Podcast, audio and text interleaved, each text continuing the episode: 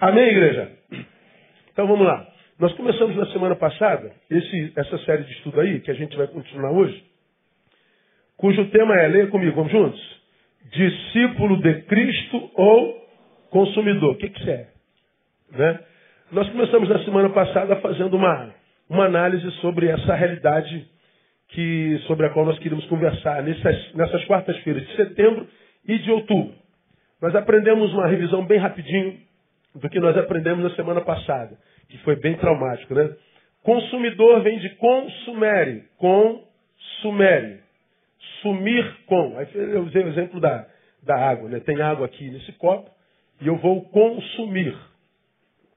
Sumir com a água. Ah, tomar, agarrar. Então, consumidor é aquele que some com, aquele que corrói, aquele que destrói. Mas nós nos prendemos, essa é a razão, essa é a definição, definição etimológica. Mas nós nos prendemos na definição jurídica.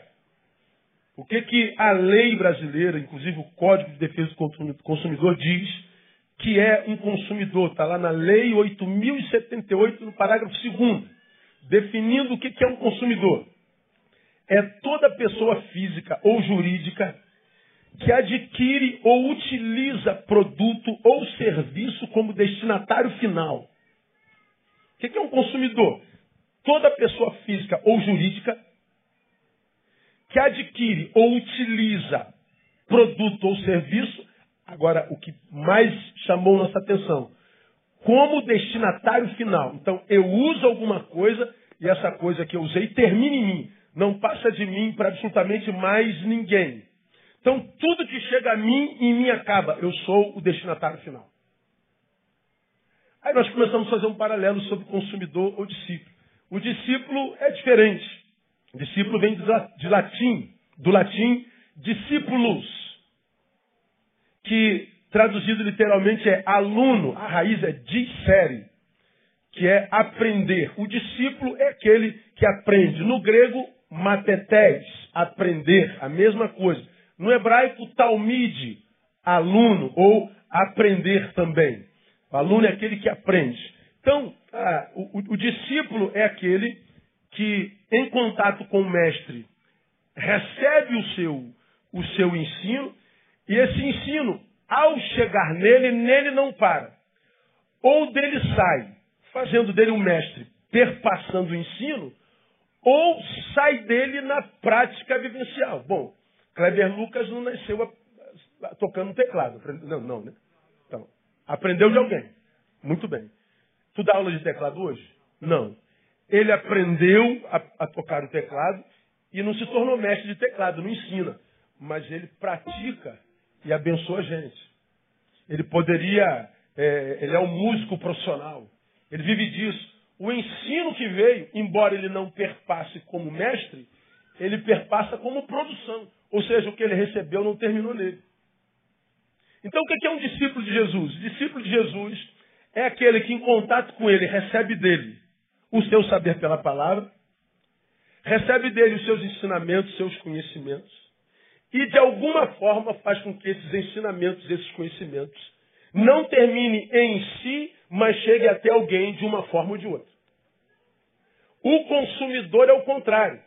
Ele consome, pode ser o ensino de alguém, mas ele se torna o destinatário final. Então qual é a diferença do discípulo de Jesus para o consumidor de Jesus? Nós somos discípulos ou consumidores? Depende. Ah, o que Jesus fez na tua vida, através da tua vida, já chegou alguém? Então você talvez seja um discípulo. Mas se você é alguém que diz, fui abençoado pelo Cristo, mas essa bênção terminou em você, não chegou em ninguém, então você é um consumidor de Cristo. O que, que você é, consumidor discípulo? Nós falamos sobre isso lá. Aí nós falamos sobre três nós fizemos uma análise exegética desse versículo jurídico, né, que diz que consumidor é toda pessoa física ou jurídica que adquire ou utiliza produto ou serviço como destinatário final. Tem três elementos aqui que definem, digamos, hermeneuticamente, um consumidor. Nós temos o elemento subjetivo. O que é um consumidor? É uma pessoa física ou uma comunidade, física ou jurídica, Então, o consumidor de Cristo pode ser uma pessoa ou uma igreja inteira. Uma igreja que recebe, mas não compartilha com o bairro. Uma igreja que recebe, mas não compartilha com a rua. Uma igreja que recebe, mas ninguém sabe que ela recebeu. Então pode ser uma pessoa ou uma comunidade. Então é um elemento subjetivo. Tem um elemento objetivo. O objetivo é que adquire ou utiliza produto ou serviço. Ou seja, a minha relação com, com Cristo é utilitária. A minha relação com Deus é utilitária. Eu me aproximo dele por causa de mim.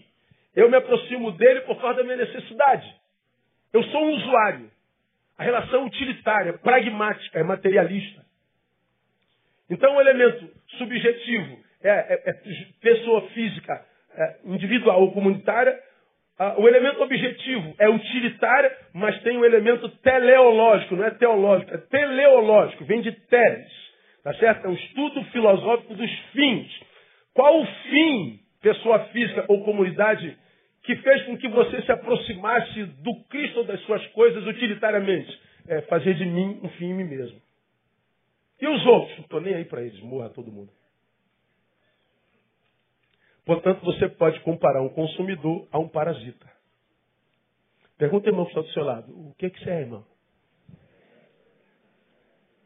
Você pode, depois, depois esse, essa série de estudos vai para um box, você pode pegar eles todos.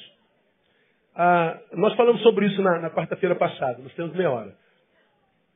Hoje, é, uma vez que nós definimos discípulo, depois nós ficamos muito tempo falando sobre discípulo, eu queria conversar com vocês sobre as marcas do discipulado no caráter do discípulo. Eu não vou falar de teologia, vou falar de informação.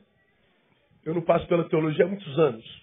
A informação pela informação. Eu falei domingo passado, fui é, convidado para pregar esses dias no, no, no Congresso Teológico, pedi para falar sobre o lapsarianismo. Falei sobre o que, irmão? Lapsarianismo. Tem o supralapsarianismo, tem o infralapsarianismo. Quem, quem pesquisou o que é lapsarianismo aqui? De ver. Ah, teve um. Dois. O resto é tudo para o inferno. Não, não vai não, não vai não. não. É, esqueceram o nome, né? Aí eu falei assim, mas falar sobre lapsarianismo, irmão, é um, é um termo teológico, depois você estuda lá. Eu falei, não, não, não falo mais sobre isso não, isso acho que é, isso é coisa interna, isso aí, né, a milenismo, pré-milenismo, pós-milenismo, essas coisas são muito bacanas, mas quando a, a angústia pega, serve para quê? Quando a depressão bate na porta. Quando o meu casamento entra em crise. Quando estou endividado. Quando eu acordo, o balde está aberto, na, tá na minha porta, diz assim, escrito, chute-me. E a gente está doido para chutar o balde. Já tem vontade de chutar o balde? As definições teológicas são bonitas.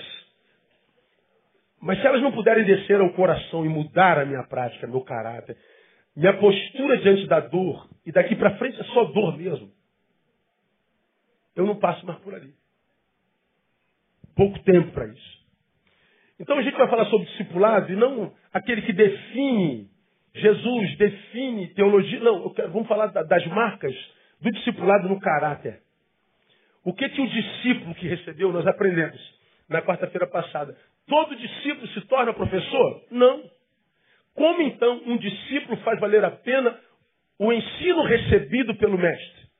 Como é que ele faz valer a pena? Ora, ele, é, faz, ele valoriza o, recebi, o ensino recebido do mestre praticando-o no seu viver diário. Testemunho. Ou seja, identidade revelada pelo caráter. A minha identidade de discípulo é revelada não pela quantidade de informação que eu tenho sobre Cristo. A identidade do Cristo é, sobre mim é revelada pela minha forma de viver, pela forma como eu me posturo diante da vida, principalmente diante da dor. É como aquele camarada que eu citei domingo. Cego, no dia de sábado, foi curado por Jesus, deu um bafafá danado, os pretores, os, os, os, escribas fariseus, as autoridades, como é que pode? Esse cara foi curado no sábado, que escândalo, isso não pode, sábado não pode. Chamaram o cara e fizeram lá uma reunião, e o bicho estava pegando, falou, e você, cara, que você foi curado? O que você sabe desse homem? Falei, oh, cara, eu, eu, eu não sei nada dele. A única coisa que eu sei, ó, eu era cego, agora vejo. Eu não sei nada dele, eu só sei que eu tive uma experiência com ele que é inesquecível. Mudou a minha vida. Então, para mim, a, a, marca do discipulado vem na experiência e não na informação. Não na quantidade de letras, de verbos, mas pela encarnação dessa letra, que é traduzida em serviço, em prática, que se transforma em letra escrita por outra. Quem escreve a minha história é você. Quem escreve a tua história sou eu. Letra na minha vida tem a ver com os teus dedos, não com os meus. O meu papel e o teu é viver a vida. Então o discipulado é revelado no caráter. E não na informação, no blá blá blá. Não na igreja, na liturgia, na célula. É no dia a dia.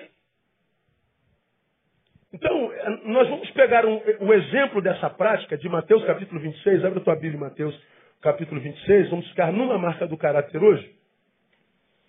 Mateus capítulo 26, a partir do versículo 17. A última ceia, nela Jesus revela o traidor. Ele celebra a ceia, ele prediz a traição de Pedro.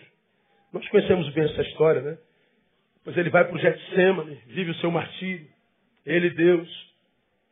Ah, depois ele é traído e preso. E a gente, a gente conhece bem a história. Mas antes disso tudo acontecer, no versículo 17, tem algumas posturas simples, cara. Porque o evangelho, é como eu dizer, o evangelho é tão simples, tão simples, que a gente não acredita que seja só isso.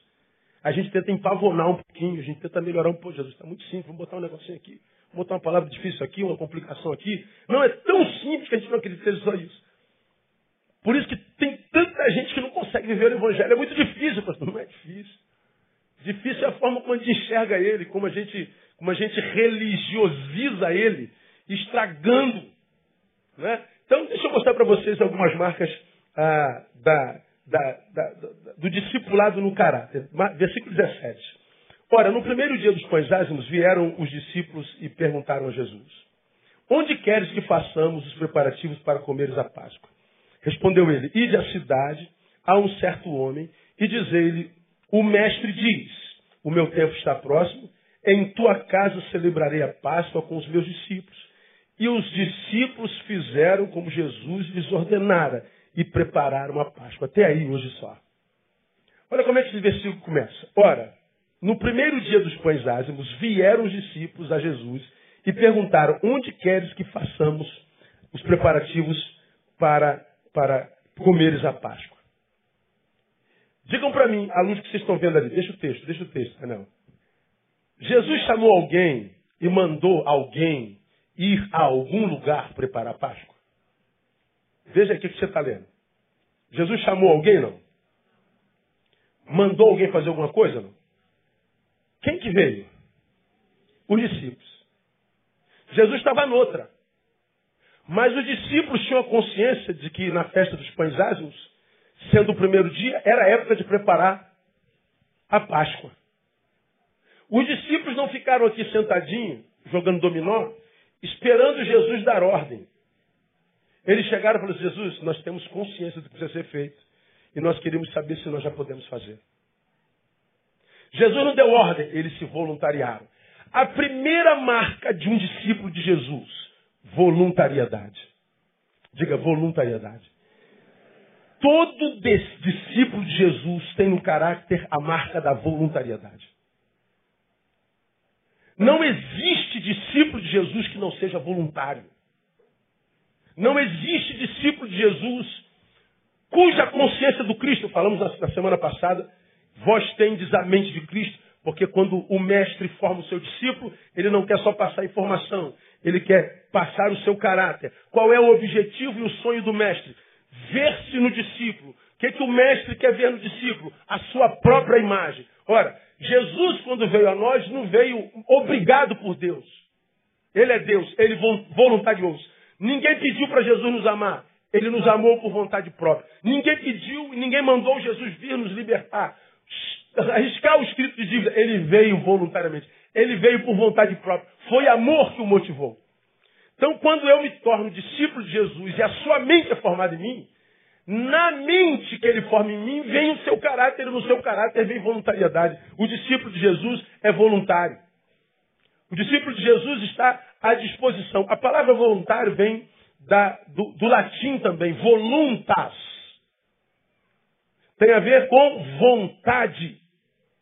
Voluntário é aquele que tem vontade. Daí vem a mesma raiz da palavra volição e volitivo. Então, voluntário é aquele que tem a vontade de fazer, de servir.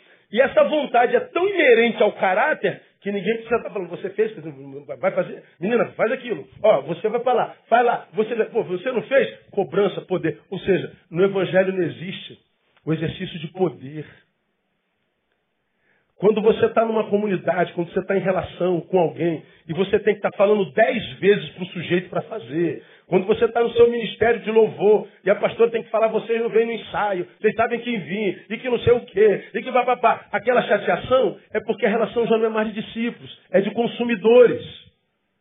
Quando o pastor tem que estar aqui dando bronca a vida inteira nas suas ovelhas porque ninguém vem ao culto. Ah, vocês só vêm domingo à noite, mas dia de semana vocês não vêm à igreja. A igreja fica vazia na quarta-feira, a igreja fica vazia. Não é de discípulos. Pastorear consumidores é, é, é construir a própria, a própria cova. É infernal pastorear consumidores. É infernal ser pastoreado por consumidor. Porque nós não temos espírito voluntário, ou seja, não há vontade em nós de servir, não há vontade em nós de fazer o que precisa ser feito. Nós precisamos que alguém mande. Nós precisamos que alguém vigie. Nós precisamos que alguém cobre. Nós precisamos que alguém controle. Isso é insuportável.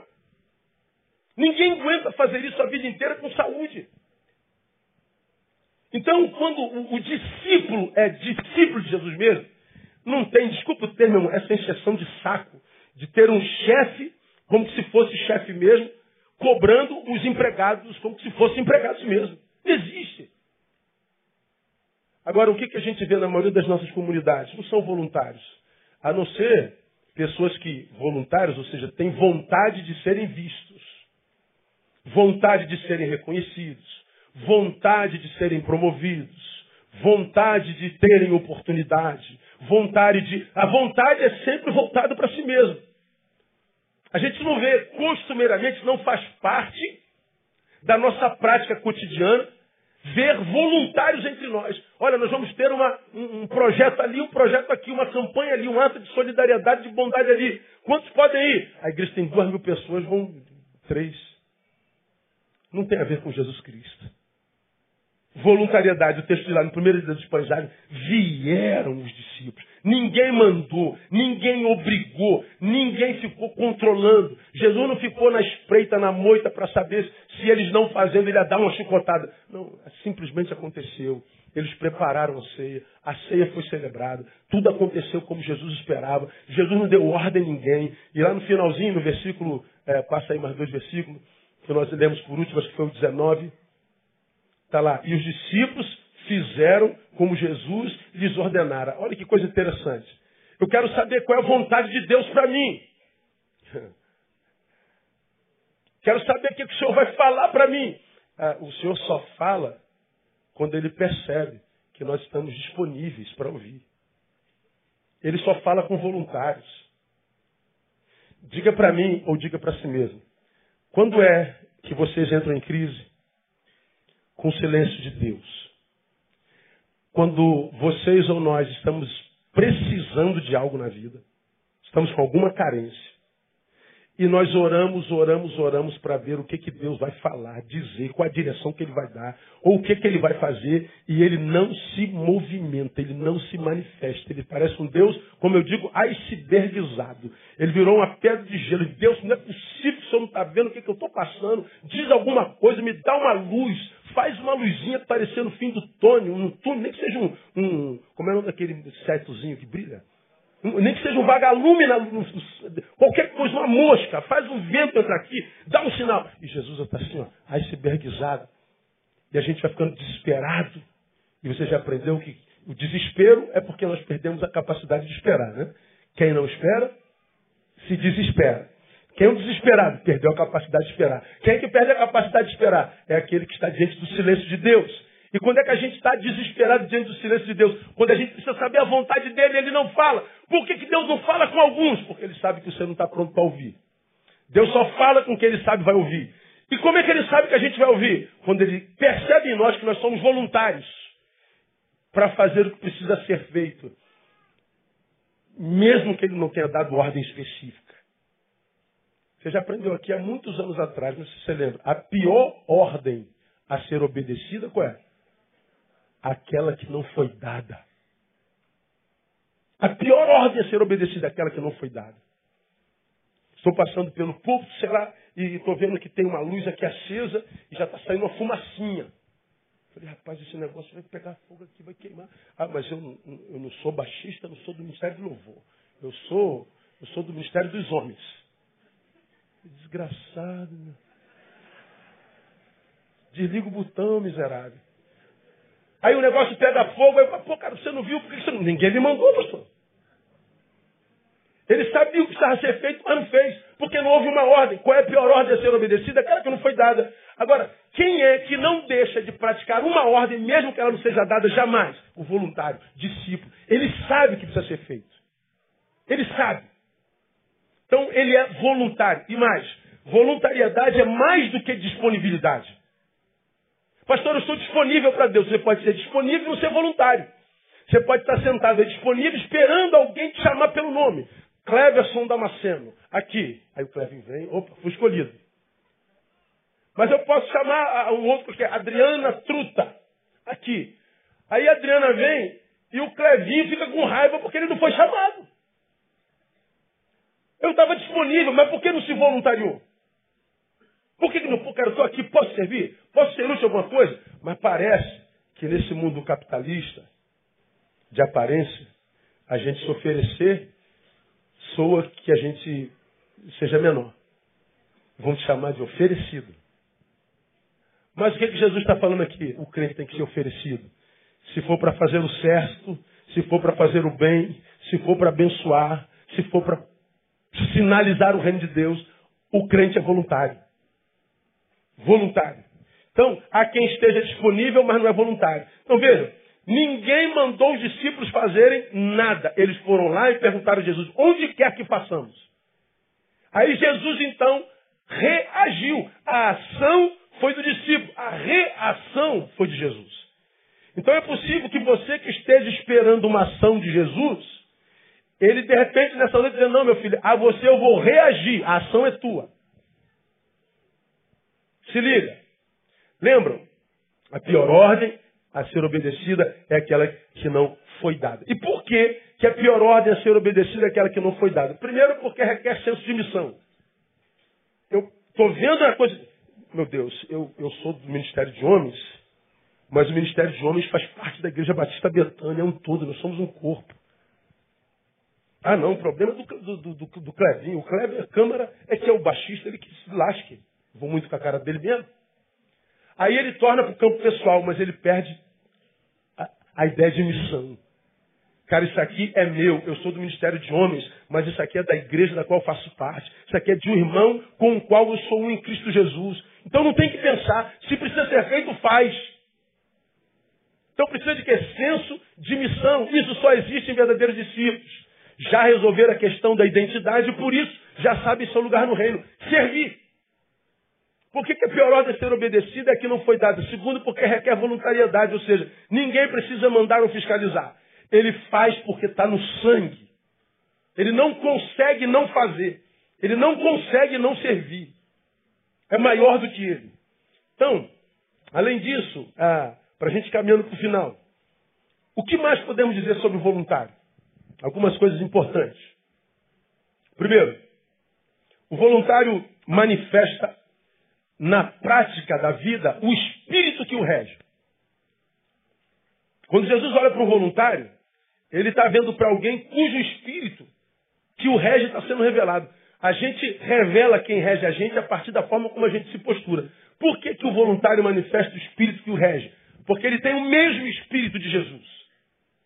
Como nós acabamos de falar, ninguém pediu que ele viesse. Ninguém mandou que ele viesse. Ninguém ordenou, colocou faca no seu pescoço para que ele viesse. Ele simplesmente olhou para nós e nos amou. Isso desde a eternidade. Isso desde o êxodo. Deus olha para um povo que está cativo há 430 anos e resolveu amar Israel. 430 anos. Um povo que não tinha posse, um povo que não tinha vida, um povo que não tinha beleza, um povo que não tinha riqueza, um povo que não tinha nem liberdade, um povo que não era dono desde a sua própria casa. Deus escolhe o que não tem valor algum para amar e amar com amor eterno. Ele escolhe o, o, o, o barro para que quando a glória fosse manifestada, não fosse dele, mas fosse daquele que libertou. Ele simplesmente amou. Ele resolveu amar. E amou de tal forma de João 3,16 que ele deu seu filho. Foi voluntário. Quando eu sirvo, quando eu estou disponível, eu estou revelando para o Pai qual o espírito que me rege, qual o espírito que me conduz. Porque nem sempre nós cristãos achamos, é, digamos, similaridade com o espírito que a gente prega e o espírito com o qual a gente vive. Preguei alguns, eu preguei um sermão aqui há bem pouco tempo atrás sobre abutres. Onde estiver o cadáver, ali se juntarão os abutres. Naquele sermão eu falei assim, olha, a forma como eu lido com o caído, porque a, a, é, a, onde estiver o cadáver, a palavra ali é pitoma, caído. Onde estiver o caído, seja é, moralmente, financeiramente, familiarmente, o cara que está na desgraça, o cara que está na, na fossa, está mal, como que eu reajo ao que pecou, ao que caiu? Bom, ele é um cadáver, ele está caído. O texto, quando diz, onde estiver o cadáver, ali se juntarão os abutres, está dizendo o seguinte, a minha identidade é revelada pela forma como eu trato o caído. Acha um homem caído. Como é que você trata esse homem caído? Alguns jogam pedra, alguns acusam. Eu sempre soube que era isso, nunca me enganou. Safado, sem vergonha, salafrário, ladrão, vagabundo. O crente adora acabar de matar quem está caído. Não há ninguém mais perverso no universo do que o crente. O crente faz mal babando. Ele lambe ah, aquele pastor pecou. Eu vou trucidá-lo. Vagabundo. Ele está dizendo que espírito ele rege e que tipo de gente ele é. Eu sou revelado para a vida pela forma como eu lido com o necessitado. Citei alguns exemplos. Estela que perdeu seu filhote de 17 anos. Citei um, um comentário, um dos comentários que estava lá. Perdeu, queridinha. Virou Gasparzinho. KKKKK. Está lá. O que é isso? É um abutre. Está revelando o espírito que o rege. Quando a boate gay pegou fogo lá nos Estados Unidos, um pastor nos Estados Unidos, do púlpito da sua igreja, Disse: Lamento muito, porque houveram sobreviventes. Deveriam ter morrido todos, porque foi a mão de Deus pesando naquele lugar de promiscuidade. O que, que esse pastor está revelando? Que ele é um abutre. Ele prega o amor de Deus na boca, mas a prática revela um outro espírito. Alguns de nós canta para um Deus, mas a atitude revela que nós pertencemos a um outro. Nós ministramos em nome de um Deus, mas na relação nós demonstramos pertencer a outro Deus. Na postura, na comunidade eclesiológica, mostramos ser de outro Deus. A forma como a gente lida um com o outro, com a liderança, com as atividades da igreja, com a comunidade, mostramos ser um servo de outro Deus. O voluntário não. O voluntário não precisa abrir a boca. Ele não precisa pregar sermão. Ele não precisa aparecer. Porque Deus já sabe qual é o espírito que o rege. É o mesmo espírito de Jesus de Nazaré. Ele é voluntário. Ele não faz porque quer colher lá na frente. Ele faz porque quer glorificar o Deus que o salvou. Como eu falei aqui há bem pouco tempo atrás. Pastor, qual é a sua motivação para pregar o evangelho e fazer a obra? São as pessoas. Não, eu não encontro em pessoa motivação alguma. Ninguém é motivação para mim, comunidade nenhuma é motivação para mim. As pessoas são uh, o terreno no qual a gente semeia. E todo semeador deveria semear esperando colher algum fruto. É justo, é bíblico. Eu não espero fruto de ninguém. A minha motivação é outra. E não escondo de ninguém. A Bíblia diz que ele dá semente para quem semeia. Então, ao invés de receber semente esperando fruto na terra que eu semeei, eu pretendo continuar digno de continuar recebendo a semente. Porque se a, a, minha, a minha recompensa é ser alguém digno de semente, não me preocupo no fruto, ah, não vai faltar fruto na minha vida? Nenhuma, porque o mesmo que dá semente é o que faz o fruto crescer. Agora, quando eu me mobilizo, ou seja, eu me movimento esperando receber da terra, que são os homens, aplauso, reconhecimento, promoção, glória, visibilidade, fama, o que sobra para você é uma cara quebrada lá na frente. Então, ao invés de esperar da terra o fruto, espera semente do que semeia, do que dá semente. Porque o que dá semente é o que faz o fruto crescer. Então, o voluntário, ele não faz movido por homens, ele não faz movido por aplauso, ele não faz por recompensa, ele não faz esperando coisa nenhuma, de homem algum, ele faz porque é impossível para ele não fazer. E quando a igreja é composta por voluntários, ou seja, por discípulos, irmão, a igreja funciona. Ninguém faz força demais. Ninguém cansa mais que o outro. Não precisa bater corimba. Não precisa trazer astros. Não precisa trazer Kleber Lucas para encher templo. O templo enche sem Kleber Lucas. Ah, neguinho. Tira onda aqui da nossa igreja, mano. É. Então, as coisas funcionam. A igreja é importante para o bairro. A igreja é importante para a cidade. A igreja é referência. Porque a igreja serve. Porque é de voluntário. Você está entendendo essa palavra também ou não? Então, o voluntário manifesta o espírito que o rege. Segundo e penúltimo, o voluntário revela sua relação com a vida. Primeiro, qual o espírito que te, te, te move? É, é, o de Jesus. E tua relação com a vida? A minha relação com a vida é de ajustamento. Eu estou ajustado com a vida. Eu não estou em litígio com a vida. Não estou em divórcio. Estamos vivendo uma boa fase. Estamos ajustados. Estamos vivendo more love. E por que, que o, o, o voluntário está vivendo love com a vida? Bom, vou levá-los a um texto que vocês conhecem muito bem, 15 e 16 de João, não precisa abrir. Vós não escolhestes a mim, mas eu vos escolhi a vós. E vos designei. Para quê? Para que vades e deis frutos, e o vosso fruto permaneça. A fim de quê? A fim de que tudo quanto pedirdes ao Pai em meu nome, Ele vos conceda. Olha o que esse versículo está falando. Primeiro, nós fomos eleitos. Vós não escolhestes a mim, eu vos escolhi a vós. Então não foi você que aceitou Jesus, Jesus que aceitou você, glória a Deus. Então fala para alguém do seu lado, então você não é tão ruim quanto você pensa. O problema é de visão, é a forma como você se enxerga. Você não escolheu a mim, eu escolhi você, de Jesus. Então nós fomos eleitos. Agora, o texto também está dizendo, a eleição é feita e outorgada com um propósito, para que vades e deis frutos. Ele me elegeu? Amém. Não é para ficar dentro da igreja, oh, obrigado, porque o Senhor me elegeu, estou feliz, vamos celebrar. Não, não é para isso. Ele te chama para o trabalho. Você já aprendeu aqui, quando você vem a Cristo, você não encontra um, um baile, uma festa. Você não encontra uma lâmpada mágica que você ah, esfrega, o gênio faz e aparece a fazer a tua vontade. Quando você se encontra com Jesus, você se encontra com uma missão. Você encontra não o teu lugar, mas o caminho pelo qual agora você vai, porque Jesus se define como caminho, não como porto final. Quando eu cheguei a Jesus, cheguei no meu lugar. Não, que isso? Você encontrou o caminho.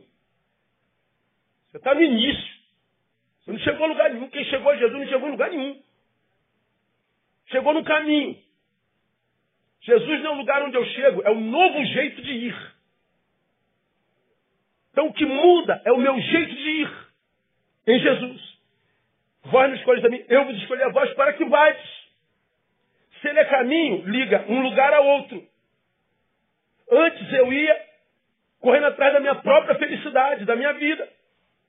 Agora eu encontrei um caminho que me liga em algum outro ponto. Jesus me liga a quem, uma vez que eu me encontrei com ele? Me liga a outrem. Vades e desfrutos.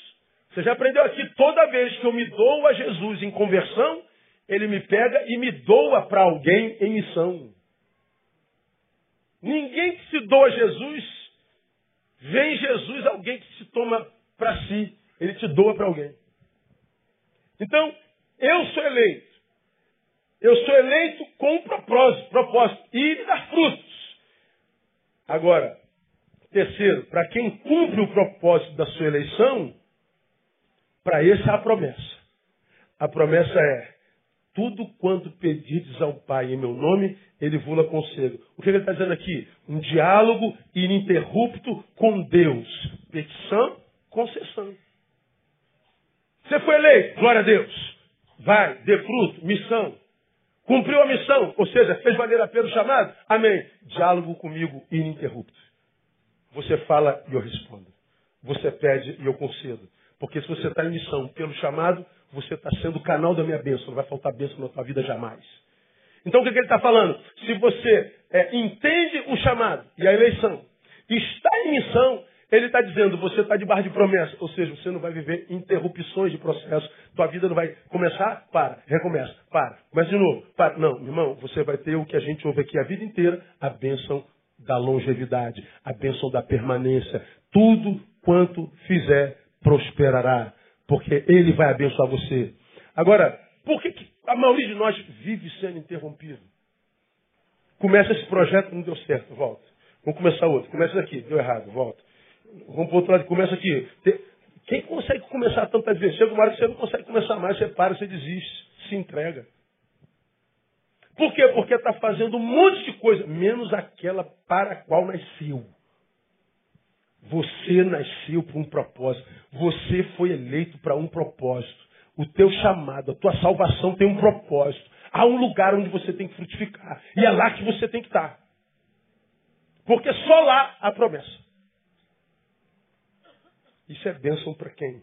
Para o voluntário.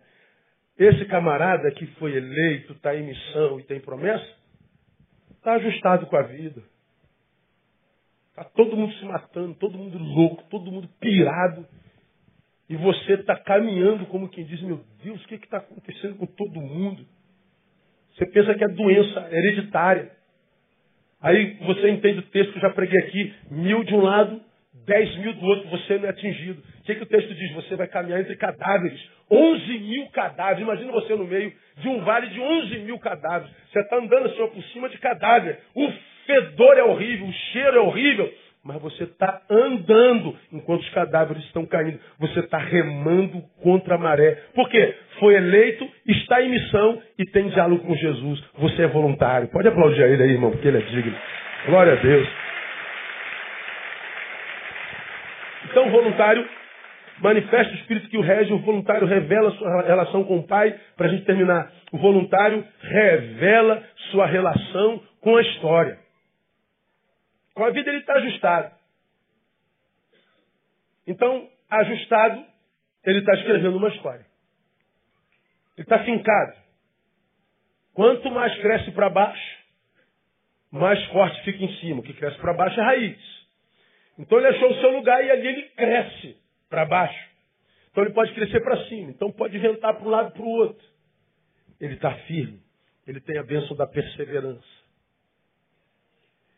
Como ele está firme muito tempo, ele tem lastro, ele tem história, está lá, é só ver. Ele tem a história como testemunha. Triste. Cara, a gente chega daqui de cima, uma igreja desse tamanho, a gente conhece quase, quase todo mundo. A gente vai vendo gente assim, ó, sentado. E aí, nós pastores aqui, eu, por exemplo, muito observador, fico vendo algum de vocês que podia estar dez anos luz à frente do lugar onde está hoje, em Deus, mas não consegue fincar raiz no lugar nenhum. Um dia está aqui nessa igreja, um dia está naquela igreja, um dia está naquela igreja, um dia naquela igreja. Porque está sempre magoado. É, são os magoáveis, não é MacGyver, é magoáveis. Lembra do MacGyver, lembra? Não morria de jeito nenhum aquele cara. Aquele cara era da igreja Batista Betânia. É. O, o cara era muito fera. São os crentes magoáveis. Magoei.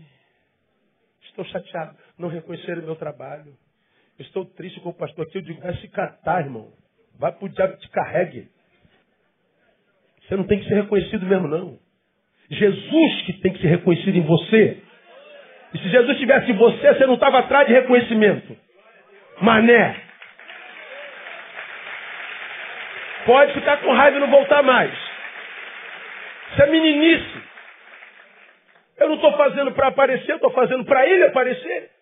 Então que, que negócio é esse de crente ficar magoadinho porque não foi reconhecido?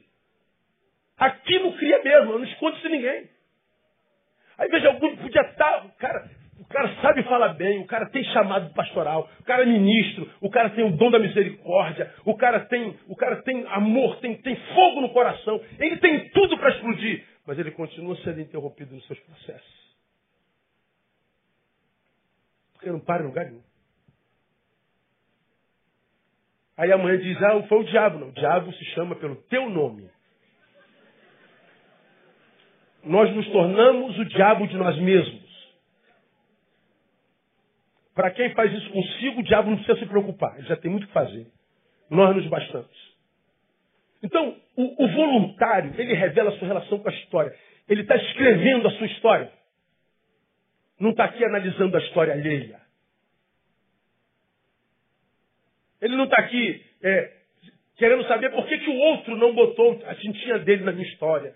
Por que, o senhor não escreveu uma coisinha a meu respeito, pastor? Por que, Cléber, você não deu oportunidade lá na Soul, da Barra? Por que você não me deu oportunidade? Escreve aqui alguma coisa. Você quer que os outros escrevam a sua história? Você quer pegar carona na história dos outros? Sempre tem que escrever a sua história. Nós estamos no mesmo caminho, o caminho é Jesus e é espaço para todo mundo. Então, o voluntário, ele está escrevendo a história. Ele é o escritor dela e não vítima dela. Ele está a caminho, ele está criando lastro. Hoje, o que mais vemos são vítimas vitimizadas pela história. Ou seja, trata-se de um exército de gente ferida, por isso interrompida. Aí onde você vai, tem alguém para falar mal da igreja de alguém, do pastor de alguém. Claro, sai daqui, fala mal dessa igreja e fala mal de mim. Se sai da Soul, fala mal da Soul, fala mal do Kleber. Aí vai para a igreja do, do, Paulão em Monte Oreb. Aí, aí fica um tempo, depois sai e fala mal de Monte Oreb e do Paulão. E assim sucessivamente. No final, para ele, ninguém presta. Quem não presta, na verdade? Você viu aquela mulher que foi traída por um, por dois, por três? Aí no final ela diz, homem nenhum presta. Generaliza. O homem não presta, a senhora teve três. Quem não presta, hein, mano? Quem gosta do que não presta e repete no imprestável é o quê? Homem nenhum presta. Nenhum é muita coisa, irmão. Tem gente boa, tem homem que é sangue bom, amém, varão? Vai, viu? Tem dois, falou. Então, todo homem é safado? Não, tem, tem todo, todo é muita coisa. Não é? Então, é, não é assim não. Então, a, a, a gente ferida, e aí ele muda a, a visão que ele tem do mundo. E o nosso mundo será a proporção da nossa vista. Você já aprendeu isso aqui muitas vezes, você se lembra disso aqui, ó. O meu mundo, ele muda de uma hora para outra, ó. Mudou. Entendeu? Ó, tem uma irmã aqui com duas cabeças, quatro olhos, dois, um monstro. Que vida horrível, que igreja horrível, igreja embaçada, todo mundo derretendo nada claro, oh, gente feia, gente horrível. Aqui, dois caras traduzindo, para que duas pessoas traduzindo? Não, pastor, não é o mundo, são suas vistas. Oh, mudou tudo. Ah, ela é bonitinha. Muda a forma de ver. Que o mundo muda. Como disse o filósofo, muda a forma de ver as coisas e as coisas mudam diante dos teus olhos. Nosso mundo será a proporção da forma como a gente enxerga.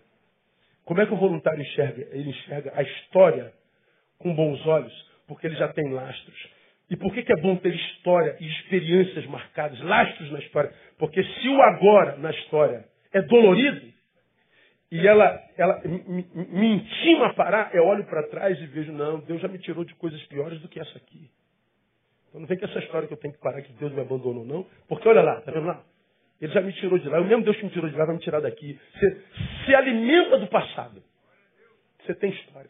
Agora, para você que não é voluntário, pelo contrário, que é primazia, vive pulando de cá para lá, de lá para cá, vive longe da sua vocação, do teu chamado, meses, anos. Aí vai para aquela igreja e fica dois meses, fica dois meses no chamado. Sai, fica dois anos fora do chamado. O que, que você acha que você é? Que tipo de crente você acha que você é de verdade? Então, minha igreja amada, por que, que alguns parecem feridos crônicos? Parece que nasceram para sofrer mesmo. Ah, parece que tem gente que nasceu para ser humilhado mesmo. Não, não tem gente que nasceu para isso não. Por que são? É, talvez porque a única história na qual não estão envolvidos é a sua própria. Porque está preocupado com a história do Sidão, com a história do Kleber, com a história do Paulinho, com a história do, do, do, do Herman. Sabe da história da vida de todo mundo, só não cuida da sua. Não tem aquelas irmãs na igreja? Central de informação da igreja da Betânia, aquela irmã. Sabe da vida de todo mundo. E por quê? Que estão metidos na história de todo mundo, não na sua. Ou seja, ah, porque a sua história não é boa de ser lida. Não é boa de ser lembrada. Ou seja, a sua vida não é personagem na história de ninguém, a não ser como um intrometido, não convidado. Então a pergunta que a gente termina aqui é o seguinte: qual é a tua relação com a história? Qual história é a história na qual você entrou e ela foi mudada para melhor? Quando você olha para trás, aí você olha assim, olha cara, 2014, tem uma história aqui da Priscila, olha, olha, aqui a minha história se confundiu com a Priscila. Deixa eu sair daqui da minha história um pouquinho, deixa eu pegar esse veio da Priscila aqui. Olha onde a Priscila está. A Priscila estava ruim, ela se encontrou comigo. Olha como é que ela, como é que Deus a curou ali, olha. Caramba, essa nossa história cruzada foi uma bênção para ela, mas para mim também foi. Adquirir experiência. E eu estou vendo Priscila indo embora porque ela cruzou com a minha história. Ou seja, a Priscila está aqui vivendo a história dela, mas a história dela lá atrás está marcada pela história do Neil. Dá para entender isso, amigo? Por que, que alguns de nós parece que foi marcado por sofrimento e por insignificância? Porque a história dele não, não se cruzou com história nenhuma. Por que, que não se cruzou com história nenhuma? São destinatários finais. O que receberam do Cristo nele permaneceu. Então qual é a esperança para o voluntário? Volta para a história. Porque a marca do discípulo é voluntariedade. A minha oração é que essa palavra toque no teu coração e que tocando no teu coração te faça sair daqui para refletir que tipo de crente você tem sido no caminho. Porque se você sofre, Deus sofre mais ainda por te ver sofrendo. Deus nos criou para isso. Mas Deus também ministra o teu coração nessa noite dizendo que a tua história só será mudada quando você se preocupar com outras histórias além da sua. E eu posso te afirmar que no reino de Deus existem muitas histórias desesperadas para se encontrar com a tua história, porque ele vê na tua história a marca da bênção do Todo-Poderoso. E alguns tantos abençoados. Hoje só vive para ganhar dinheiro. Só pensa em dinheiro. Só pensa em si, só pensa em lazer, prazer, balada, nunca em serviço. É engraçado que as pessoas que abandonam a igreja, eu não venho quarta-feira que eu estou trabalhando, não podia trabalhar até as sete horas da noite. Mas não, tem mais um cliente de 30 reais, então eu vou ganhar esses 30 reais. Aí você perde a riqueza da palavra. Você deixa de ser formado, você deixa de ser robustecido na fé e na alma. Você vai deixando as coisas do reino para o final. O teu castelo vai gringolando. Você luta tanto para ganhar dinheiro, quanto mais ganha dinheiro, mais pobre você fica. Mais miserável. Porque está colocando o reino de Deus lá atrás. O voluntário não, o voluntário, o, o crente voluntário, cara, ele. ele aí eu estou vendo ali o Davi, o Davi é o marido da Aline. A Aline é mãe da Lara. Sonhava com a Lara, e a igreja orou pela Lara, e a Lara veio. Nunca vi uma gravidez tão babada, curtida. Parecia que todo mundo estava grávido na igreja. Sempre foi toda para ter filho, não podia, mas Deus deu filho a si mesmo. E ela não tem pai nem mãe, é quase um filho adotiva nossa. Aí a gente fica pensando, será que a Lara, a bênção vai tirar a linha do caminho? Será que a Aline vai amar mais a Lara do que o Deus que a deu? Como acontece? Alguns de vocês não tinham nada. Deus deu e o que Deus deu afastou vocês de Deus.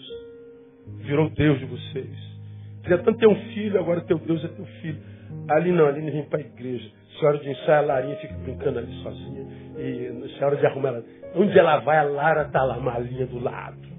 Aí teve alguém aqui na igreja falou assim: Você é uma mãe perversa. Como é que você faz isso com a sua menina? Porque às vezes ela está aqui ensaiando, trabalhando, ele ali, deve fatar, ela bota ali um colchãozinho e ela dorme ali. Aí André falou, não, você não é perversa não. Nós vamos ver dez anos daqui para frente, onde está sua filha, a filha dela. Como vai estar tua família, a família dela. Aí quando você vê a sua filha apaixonada por Jesus, nesse mundo onde ela é um objeto sexual, viu lá o coronel com a criança de dois anos? criança é objeto sexual. Esses doentes que estão aí nessa geração. Aí você vai ver sua filha robustecida no Senhor, capaz de vencer as tentações desse mundo, dessa geração perdida, vazia, suicida. Você vai ver sua filha. Agora sua filha vai do outro, cresce doutora, mas vazia de Deus. Cheia da grana, vazia. Pobre, miserável. Como disse Ibsen, tão pobres, tão pobres, tão pobres que tudo que tem é dinheiro, mas nada. Então, Aline, seja uma mãe má, mãe má. Traz lá. Eu louvo a Deus porque minha mãe foi má. Meu pai foi pior ainda. Hoje eu estou aqui e louvo o Senhor pela vida deles. Como eu já disse aqui uma vez, eu sei, Kleber, eu sei o que eu seria se eu não fosse crente, irmão. Eu ia ser ruim. Eu me conheço, cara. Eu sei que profissão eu teria. Jesus me salvou em 1983. E eu olho porque eu poderia ser, eu falo, Deus, só a tua graça, eis-me aqui, eis-me aqui. Então, meu irmão, você foi eleito. Glória a Deus. Cumpra a missão. E você vai ver que você vai falar e Deus vai ouvir. E você se ajusta com a história. Vai morrer de velho. Não vai morrer antes da morte chegar. Que o Senhor te abençoe. Aplauda ele forte. Vamos sair cantando. Vamos sair cantando? Vamos sair pé. Vamos sair cantando.